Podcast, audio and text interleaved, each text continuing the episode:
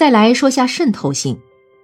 道德本身不是孤立存在的，它是人与人之间以及人与事之间无时无刻都在发生的事情，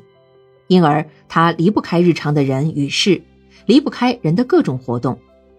幼儿只有每天介入各种事件或活动之中，在一日活动的各个环节之中，才可能理解有关的道德准则的价值意义，并把它们逐步转化为道德行为。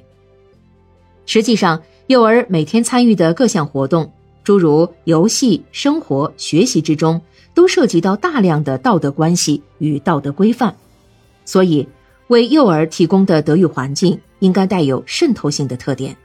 即把德育的内容与要求渗透在具体的日常的活动之中。游戏活动中的德育渗透，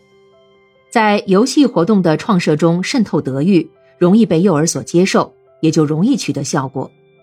在游戏活动中，教师应根据游戏的内容提出相应的幼儿品德方面的要求，并以此来指导幼儿游戏活动的展开。在游戏结束时，教师应与幼儿一起对游戏进行的过程、各个角色行为的表现、游戏成功与否的原因进行集体评议，肯定优点，指出不足，从而使幼儿在行为动机、行为准则、相互关系。角色责任各方面受到生动的教育。日常生活中的德育渗透，日常生活是一日活动必不可少的内容，其特点是组织不严，比较自由，因而幼儿的不良习惯也容易在日常生活各个环节中产生，在此需要遵守一些共同的准则和规范，因此在日常生活环节中渗透德育是非常重要的。幼儿园实际上是小朋友走出家庭最初遇到的社会环境，在这个小环境中，关系处理好了，就十分有利于幼儿将来走上社会。保育活动中的德育渗透，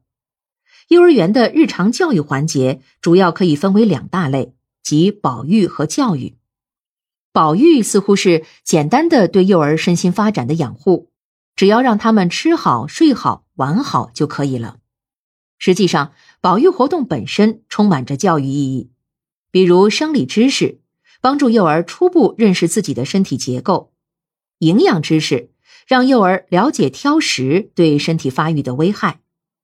运动知识，让幼儿知道怎样参加运动才能有益等等。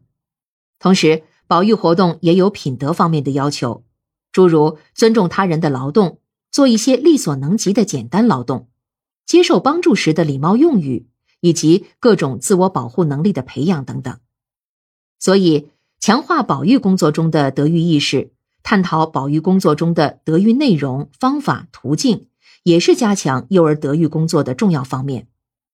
对幼儿来说，正确的观念、良好的习惯将会有益于他们的一生。在教育活动中的德育渗透。幼儿园的教育活动既包括智力性教育活动，又包括非智力性教育活动。与幼儿园其他活动相比，这是一种更富有目的性、计划性、经过教师精心选材、设计和组织的活动。在大多数情况下是集体活动，